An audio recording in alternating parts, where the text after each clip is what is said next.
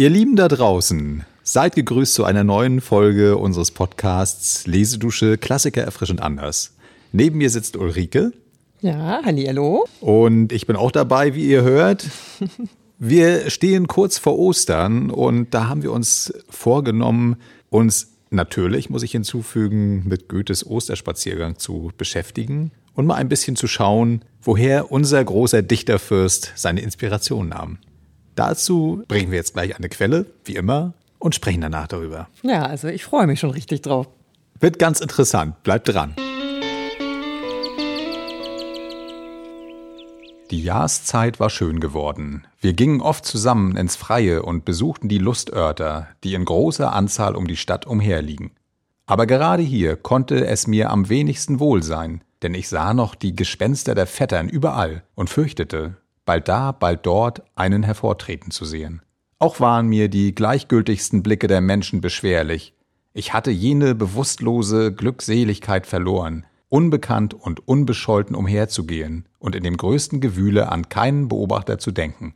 Jetzt fing der hypochondrische Dünkel an, mich zu quälen, als erregte ich die Aufmerksamkeit der Leute, als wären ihre Blicke auf mein Wesen gerichtet, es festzuhalten, zu untersuchen und zu tadeln. Ich zog daher meinen Freund in die Wälder, und indem ich die einförmigen Fichten floh, sucht ich jene schönen belaubten Haine, die sich zwar nicht weit und breit in der Gegend erstrecken, aber doch immer von solchem Umfange sind, dass ein armes, verwundetes Herz sich darin verbergen kann. So, da sind wir wieder zurück. Tja, Mensch, wie ich immer zu sagen pflege, wenn wir durch sind. Ja, genau. Ja, Mensch, was hast du da erlauscht? Ich habe mich damit beschäftigt mit der Jugend. Ich wollte es gerne wissen, wie kommt denn so ein Goethe überhaupt mit der Natur in Berührung? Woher nimmt er so seine Eindrücke, die er dann ja auch im Osterspaziergang sehr bildlich darlegt? Und bei dieser Fragestellung bin ich dann auf Dichtung und Wahrheit gestoßen, eine autobiografische Schrift, die er relativ spät verfasst hat, also schon auf dem Höhepunkt mhm. seines Ruhmes. Wo er ja ähnlich wie du vorgeht und eigentlich auch wahrscheinlich beschreiben wollte, wie kam er zu Dingen? Wie genau. kam es zu Dingen in seinem Leben? In der Forschung ist es ein bisschen umstritten, ob das jetzt wirklich rein autobiografisch ist oder ob er sich das alles nur zurechtgelegt hat, um sich selbst zu inszenieren. Das sind diese die üblichen Diskussionen. Das schieben wir jetzt mal alles zur da Seite. Da wird er auch auf jeden Fall drin sein, geht gar nicht ja. anders. Auf jeden Fall wichtig ist, dass dieser Zeitraum, den er da beschreibt, ist von der Geburt, also von 1759 bis ins Jahr 1775. Mhm. Weiter geht das auch nicht. Das sind also wirklich die ja. frühen Jahre. Die Jugend. Ja. Und da fand ich dann eben diese Stelle und die ist ziemlich genau zu datieren. Ins Jahr 1765, Frühjahr vermutlich. Also kurz bevor er zum Studium nach Leipzig geht. Mhm. So, also Aber diese, diese Passage ist mir auch gleich nicht fremd gewesen, als du sie mir gezeigt hast, weil ich habe es auch, glaube ich, mal in Eckermanns Gesprächen oder mhm. häufiger sogar ganz mhm. ähnlich gelesen. Also dieses Erleben der Natur, das sich verbinden mit der Natur, am besten ohne menschliche, weitere menschliche Anwesenheit, außer eines guten Freundes, das hat er extrem geschätzt. Ja, also er schreibt es ja auch, er, er beschreibt sich ja selbst witzigerweise als Hypochonder, also als 16-Jähriger, er ist ja 16 in dem, zu dem Zeitpunkt. Hypochondrischer Dünkel. Ich muss ja. es ein bisschen genauer fassen, gut. weil das passt für mich dann nämlich auch ähnlich, aber ich konnte gut nachvollziehen, was er meinte. Dieses mhm. Leiden an Dingen und das so ein bisschen auch mhm. abzufeiern, ne? Dieses. Ja, genau. Also er hat da schon so eine gewisse Eigenarten, bildet sich heraus. Mhm. Was ich sehr interessant fand, also ich habe da mich mal ein bisschen so quer gelesen, durchgearbeitet durch dieses Werk also Dichtung und Wahrheit, und fand da eine ganz interessante Stelle, dass Goethe schreibt, dass sein Vater mit ihm nie Spaziergänge gemacht hätte. Und der Grund ist nicht, dass er jetzt faul war, sondern mhm. dass er überhaupt keine Lust hatte auf Vorgänge oder Dinge, die nicht nützlich sind, die nicht sofort irgendwie einen Effekt haben. Ein, ah, ein, ja. ein, sowas, das ist alles für ihn Spielerei gewesen, offensichtlich. Also der Vater war offenbar ein sehr rationaler, nutzenorientierter Mensch. Finde ich ja sehr interessant, ne? Weil ich glaube, der Vater auch ein Mensch in Goethes Leben war, von dem er doch sich Anerkennung erhofft und erwünscht hat. Ja. Was man auch an seinem Werdegang sieht. Also, das dass er sich erstmal der Juristerei neben seinen. Genau, das passt ja ins Bild, ne? Das ist so, so ein Bürgersohn. Also, er kommt ja aus dem äh, Bürgertum. Der Vater ist ja, äh, ja Geschäftsmann. Mhm. und möchte natürlich, dass der Sohn da in eine Laufbahn geht, die ähnlich ist. Und Jurastudium nützlich. Nützlich. Und das Jurastudium ist so ein ganz klassischer Weg, gerade in einer Stadt wie in Frankfurt am Main, wo es eben ein starkes Bürgertum mhm. gibt, wo man sowas auch immer braucht, Advokaten. Ja. Insofern liegt das auf der Hand, dass er das ausgesucht hat. Und trotzdem, jetzt kommt die nächste Geschichte, die ich sehr, sehr schön fand. Erlaubt er oder er kriegt es irgendwie mit, dass dann der Sohn, also der Sohn ist ja so ein Stadtkind, würde, würde ich sagen. Klar hat immer Besorge, dass der da irgendwie so, so rumtreibt, da irgendwie so, so Zeit verschwendet. Also der Vater über seinen, seinen Sohn. Ja, weil er natürlich auch weiß, dass sein äh, Sohn poetische Ambitionen hat. Das also, spürt er sicherlich schon. Natürlich, natürlich. Und dann hat der Junior hat irgendwie einen Begleiter, eine Aufsichtsperson. Mit dieser Aufsichtsperson darf er auch ein bisschen raus aus der Stadt. Nur solange es ist. Genau. Und das ist eben, wenn man Frankfurt vor Augen hat, ist es offensichtlich, das ist auch in der Forschung dann später auch noch untersucht worden. Es geht nach Süden, es geht also über den Main nach Sachsenhausen. Das ist ja heute ja. auch gibt es ja den Stadtteil, mhm. sehr schön gelegen da mhm. am, am, südlichen Mainufer und da ging es dann hinaus in die Natur. Ja. Auf diesem Weg, da sind wir dann auch schon beim Osterspaziergang, ich will es mal vorwegnehmen. Den gehen wir da auch. Dass die Forschung tatsächlich ganz, es ist eine wahnwitzige Forschung angestellt worden zu jedem Silbe fast schon von, von Goethes äh, schriftlichen äh, der Lassenschaften. Und da hat man wohl auch festgestellt, dass wenn man überhaupt topografische Ähnlichkeiten feststellen kann, dann ist es eben wahrscheinlich dieses südliche Mainufer, was im Osterspaziergang dann eine Rolle spielt. Eine Rolle spielt, so die Gegebenheiten und nicht Leipzig und auch nicht Weimar. Genau. So, und das kann also tatsächlich sein. Und deswegen fand ich das so reizvoll, das jetzt zu kontrastieren mit diesen Beschreibungen aus diesem ja, Jahr 1765. Äh, genau, du warst ja auch gerade noch bei dem Punkt, wo er mit dem Begleiter rausgegangen ist. Ich glaube, genau. da hattest du noch einen Gedanken. Ja, genau. Also Sachsenhausen wolltest. raus. Und jetzt fängt er an, sich ruhige Stellen im Wald zu suchen, in Hainen und da nicht nur zu lesen, sondern auch zu zeichnen. Da hat er Freude dran. Und er schreibt es selber, Goethe, mhm. dass er am Anfang das überhaupt nicht kann. Kriegt das nicht hin, das Ganze, aber bleibt dran und übt und übt, nimmt sich immer wieder Papier mit von zu Hause. Ja. Und irgendwann kriegt der Vater das mit. So, und jetzt befürchtet man schon wieder, dass er da irgendwie nicht damit einverstanden ist, aber ganz im Gegenteil, weil der Vater in seinem Geschäft auch sehr viele Kontakte zu Malern hat mhm. und das sehr schätzt, ja. findet er das gut und unterstützt er ihn sogar. Also er gibt ihm mhm. dann auch Papier mit und guckt sich die Skizzen an, verbessert sie. Kommt für ihn ja wahrscheinlich auch was Greifbares raus, genau, was, was, er bewerten kann und wo er sagen kann, Mensch, kenne ich ja auch, was du da jetzt gezeichnet hast. Genau. Da hätte man aber hier noch vielleicht ja, ein bisschen. Das ist auch die Ästhetik. Der Vater ist wohl durchaus ein Ästhet, auch wenn er rational ist, hat er doch Freude an diesen mhm. schönen Sachen. Ja. Und das ist eine ganz tolle Erfahrung. Offensichtlich der Goethe, der beschreibt das auch. Der ist auch erleichtert oder begeistert, dass der strenge Vater da ihn unterstützt und das wirkt wohl sehr lange nach in ja. seinem Leben. Auch diese Blätter hebt er wohl auf. Und da habe ich noch eine ganz tolle Stelle gefunden. Die würde ich ganz gerne nochmal einspielen. Wir hören mal kurz rein.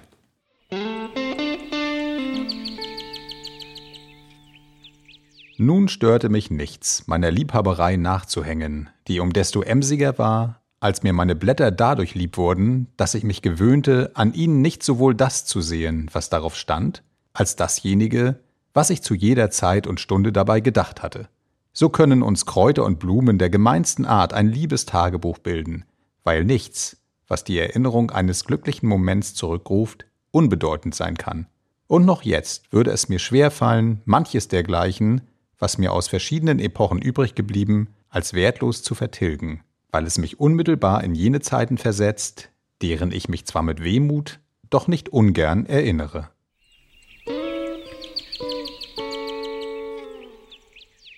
Ja, ich denke mal, also das ist ja schon wirklich sehr weit. Da merkt man schon, da spricht der ältere Mensch, mhm. der es aber sehr schätzt. Genau, und äh, da wächst ja auch das zusammen, was wir jetzt schon mehrmals erwähnt haben. Also verschiedene Komponenten haben wir. Also, dass der Mensch in gewisser Art und Weise in der Natur aufgeht und mhm. dadurch auch ein Wohlempfinden hat, dadurch die Natur erst erkennt. Und dann kommt aber jetzt noch hinzu, was ich also wunderbar finde, die Idee dessen, dass ich über diese Anschauung, die ja wirklich so weitestgehend tief in mich reingegangen ist, auch eine ganz besondere Erinnerung an diesen Ort habe, die ich mit mir weiter rumtrage.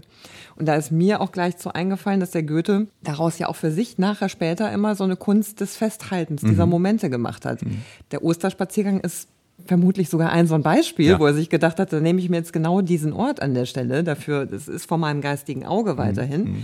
Das andere ist ja sein vielleicht nicht ganz so bekanntes Gedicht auch äh, über den Ginkgo-Baum, mhm. Ginkgo bilboa, mhm.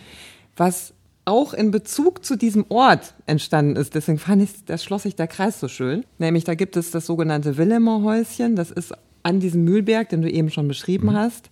Und dort stehen zwei große Ginkgo-Bäume. Ich will das jetzt nicht zu lang mhm. machen. Ich sehe schon die Unruhe in deinem nee, Blick. gar nicht. Mach wahr. Äh, und da hat er äh, eine seiner vielen sehr intensiven Frauenbekanntschaften, ohne dass es jetzt eine Liebe in dem Sinne ist, also ja. eine verehrende, ein verehrendes Beisammensein. Und der schickt da ja nachher ein, dieses Gedicht handgeschrieben mit den zwei Ginkgo-Blättern und das das bastelt er so richtig. Mhm. Also das ist, wird da auch in diesem Häuschen ausgestellt, das mit den Blättern, die werden miteinander verbunden und er, ja, ich habe das ja gesehen. Du hast, an sie es. Es liegt ja hier vor uns, es sieht ganz reizend aus. Ja. Das ist wirklich sehr schön gemacht. Und ich glaube, da äh, erkennt man sozusagen wirklich diesen Antrieb, den er hat, sich selbst in der Natur zu erkennen. Ja. Er macht ja dann auch weiter, das ist ja äh, bei Goethe auch ein ganz klarer Unterschied zu den anderen Poeten seiner Zeit, aber auch aus anderen Zeiten, dass er ein sehr vielseitiger Mensch ist und auch gerade die Natur, die Naturkunde. Mhm. Seine Farbenlehre ist ja ein wahnsinnig neuartiger Blick auf die Welt. Und äh, er sowas komplett anderes. Beschäftigt sich wieder, mit ne? Mineralien, ne? Ja. hat also Sammlungen, Sammlungen aller Art. Unglaublich große Sammlungen. Des, deswegen kann er auch den Job nachher später in Weimar als Grunde Manager für das Fürstentum für alle möglichen wirtschaftlichen Dinge auch überhaupt machen machen. Ne, das hätte ein Schiller zum Beispiel nicht gekonnt oder irgendein mm, anderer Mensch mm. hätte es nicht gekonnt. Er kann es, weil er sich eben, wie du richtig sagst, zugehörig fühlt zu der Natur und sich da auch sehr schnell Eindrücke verschafft und sich auch sehr schnell hineindenken kann in alles Mögliche. Das speichert er und verwendet es dann. Und weißt du, was das Coole ist? Das ist nämlich genau der Punkt, dass bei ihm, glaube ich, Einerseits hat er dieses erlebnisorientierte, emotionale, mhm. was ja auch in seiner Dichtung wirklich in vielfältigster Form zutage tritt. Und auf der anderen Seite hat er dieses analytische, mhm. wissenschaftliche. Und dies beides führt er so zusammen, finde ich, das ist schon erstaunlich und auch beeindruckend, so dass man da so ein Gefühl auch für ihn als Menschen kriegt dadurch. Ja. Und deswegen ist er auch der Dichterfürst weil er so viel kann. Ne? Ja, aber zum Osterspaziergang nochmal zurück. Was ich da auch interessant finde, das ist innerhalb des Faust relativ spät reingenommen worden. Mhm. Also innerhalb der Faustforschung, da gibt es ja mehrere Stufen, den Urfaust, dann Faust ein Fragment, mhm. das sind also diese ganz frühen Formen. Und erst zum Schluss erscheint dann der erste Teil. Und tatsächlich hat Goethe das erst in der letzten Arbeitsphase reingenommen. Mhm. Und da könnte ich mir schon gut vorstellen, dass er sich vielleicht wirklich nochmal seine Eindrücke aus der Frankfurter Zeit, die wir eben beschrieben haben. Ja, vielleicht hat er sich die Blätter angeschaut und hat dann nochmal so überlegt, ach Mensch, klar, jetzt sehe ich es gerade wie vor meinem Auge, weil er auch so, so, so, so, er schreibt das auch an anderer Stelle, er ist ein Augenmensch. Ja. Er ist jemand, äh, ich kann Durch das gut nachvollziehen, ja, ja, weil ich das auch so bin. Also ich, also ich bin auch so ein Augenmensch, ich speichere auch sehr viel ab. Und so ähnlich, deswegen kann ich es mir gut vorstellen, dass er auch in dem Moment, wo er das vor Augen hat, wieder diese Skizze, da wieder mittendrin ist. Und interessant ist ja auch, dass der Osterspaziergang dann immer gerne davon gelöst wurde. Ja. Und das wie ein Gedicht eigentlich in diese ganze Geschichte eingegangen ist, so dass wir auch als erstes wieder sofort gedacht haben, Ostern, ja, Osterspaziergang. Ja. Haben wir jetzt irgendwie noch nie gehabt. Ah, da können wir noch mal einen Podcast drüber mhm. machen. Das ist doch eine super Geschichte. Mhm. Und ich habe mich auch gefragt jetzt bei der erneuten Lektüre des Faust, was äh, macht jetzt dieser Osterspaziergang da? Und da ist, das schließt das für mich auch so ein bisschen eine Lücke, dass es was zu tun hat mit Erinnerungen, die dem Menschen was Wichtiges über seine eigene Natur sagen. Ja. Weil das ja nun das große Thema des Faust ist, sich mit der eigenen Natur zu beschäftigen und dem Ganzen, was da drumherum passiert. Ne? Insofern ist es schlüssig an der Stelle, aber ja. doch ein Unikum. Ja. Was ganz fantastisch da mit deinen Fundstücken zu seiner Jugendgeschichte zusammenpasst. Genau, genau. Und wir dürfen nicht vergessen, es ist auch insofern eine Schlüsselszene, als ganz am Ende des Osterspaziergangs ja dieser Pudel des Pudels Kern. sich heranschleicht und ja, das geht dann gleich weiter, ne? In Richtung Pakt. Ja, ja, ja. Also, also äh, vorher und nachher ist, ist, ist einigermaßen wichtig, weil vorher will sich der Faust auch seinem Leben ein Ende setzen. Mhm. Das ist vorher. Dann kommt der Osterspaziergang am nächsten Tag. Die Osterglocken, die halten ihn irgendwie davon ab. Und dann als nächstes Osterspaziergang und dann ja. nimmt er sich den Pudel mit. Und so nimmt das Unheil, ja. möchte man sagen, ja. seinen Lauf. Also ich auf jeden Fall schon. kommen wir zum, das ist schon richtig. Ja, damit können wir jetzt ja auch an dieser Stelle schon wunderbar zum Osterspaziergang überleiten, denke ich. Das Publikum wartet sicherlich auch schon ja, darauf. Ja, und vielleicht auch noch dazu sagen, also eine Sache möchte ich da ja nochmal loswerden, weil ohne die jetzt weiter auszuführen, ist, dass Goethe ein Fan davon war, dass der Mensch das Göttliche in sich selbst entdecken soll. Mhm. Also, raus an die frische Luft.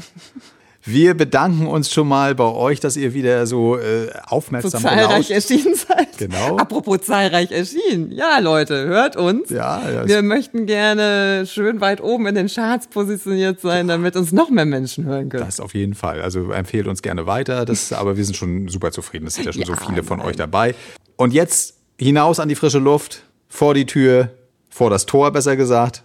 Wir verabschieden uns und jetzt geht's weiter direkt mit dem Osterspaziergang. Frohe Ostern wünschen wir euch. Genau, feiert schön und bis zum nächsten Mal. Tschüss. Vom Eise befreit sind Strom und Bäche durch des Frühlings holden, belebenden Blick. Im Tale grünet Hoffnungsglück. Der alte Winter in seiner Schwäche zog sich in raue Berge zurück. Von dorther sendet er fliehend nur ohnmächtige Schauer körnigen Eises in Streifen über die grünende Flur. Aber die Sonne duldet kein Weißes, überall regt sich Bildung und Streben, alles will sie mit Farben beleben, doch an Blumen fehlt's im Revier. Sie nimmt geputzte Menschen dafür. Kehre dich um, von diesen Höhen nach der Stadt zurückzusehen. Aus dem hohlen, finstern Tor dringt ein buntes Gewimmel hervor, jeder sonnt sich heute so gern. Sie feiern die Auferstehung des Herrn, denn sie sind selber auferstanden, aus niedriger Häuser dumpfen Gemächern, aus Handwerks- und Gewerbesbanden, aus dem Druck von Giebeln und Dächern, aus der Straßen quetschender Enge, aus der Kirchen ehrwürdiger Nacht, sind sie alle ans Licht gebracht. Sie nur, sie, wie behend sich die Menge durch die Gärten und Felder zerschlägt, wie der Fluss in Breit und Länge so manchen lustigen Narren bewegt, und bis zum Sinken überladen entfernt sich dieser letzte Kahn. Selbst von des Berges fernen Pfaden blinken uns farbige Kleider an. Ich höre schon des Dorfs Getümmel, hier ist des Volkes wahrer Himmel. Zufrieden jauchzet groß und klein, hier bin ich Mensch, hier darf ich's sein. Lesedusche. Entdecke die wohltuende Wirkung des Lauschens.